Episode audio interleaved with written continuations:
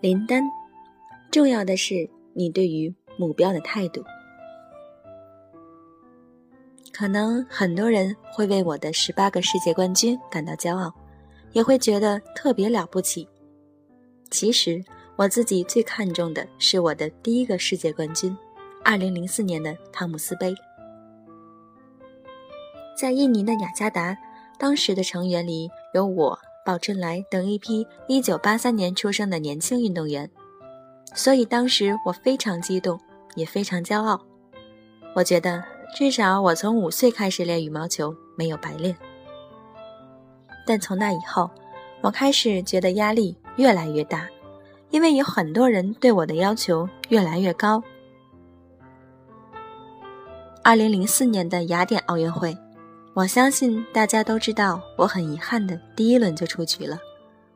在雅典的二十一天是我人生中最痛苦的二十一天，因为第一天比赛结束还要拿着摄像机去给我的队友摄像。其实当时我很想回国，也提出了这样的要求，但是队伍不同意。输球的第一天晚上，我印象非常深。我几乎是回了一个晚上的短信，告诉所有的朋友：“你们放心，我会很好很好。”其实我一点都不好，让我最难受的是我不知道要怎么面对关心我的人，甚至我的父母。坐飞机回国时，我又特别害怕，很希望自己能够在一瞬间就回到房间，让所有人都看不到我。也就是从那个时候开始，我把目标放到了2008年的奥运会上。2007年的上半年，我觉得自己好像变成了另外一个人，很难听进别人给我的意见，因为那个时候我要保证足够的自信，不想太多人说我这个不好那个不好，同时又害怕自己在2008年那一刻来临时完成不了很多人。对我的期望，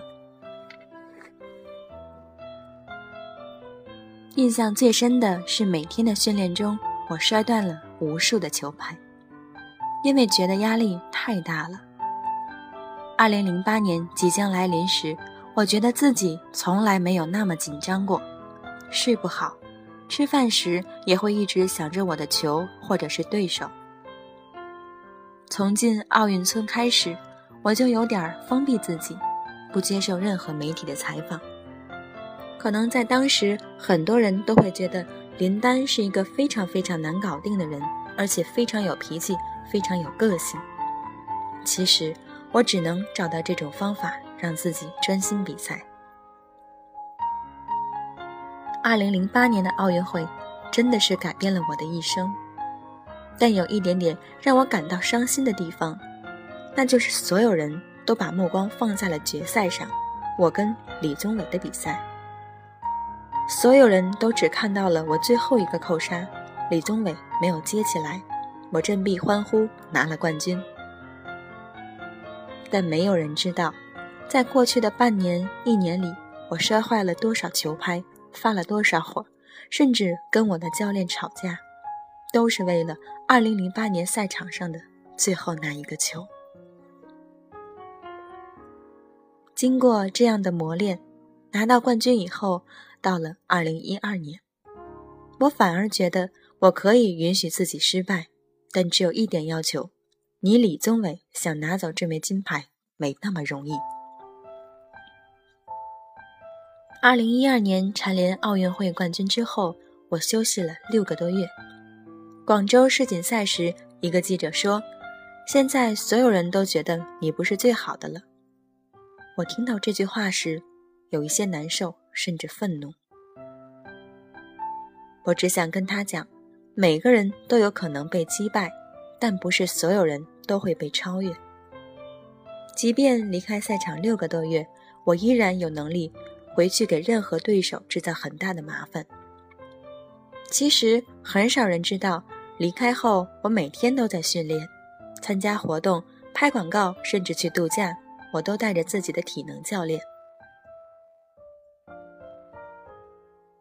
从两千年六月份进入国家队到现在，我的职业生涯已经有十四年了，经历了三届奥运会、四届亚运会和无数大大小小的比赛。我很感谢这样的职业，因为它教会了我很多。你们除了看到我之外，也可以看到我的对手李宗伟。我不觉得他是失败的，他通过努力让很多人也认可他。我觉得这就足够了。金牌只是一种标准，不能够代表所有。有时我也会向李宗伟学习，我会想，他输给了我这么多次重要的比赛，为什么还能够放下一切？继续跟我再拼一次重要比赛，我为什么不能够做到呢？难道我一定要背着所有的金牌跟他比赛吗？无论是成功还是失败，其实已不那么重要了。我觉得最重要的是你对于目标的一种心态。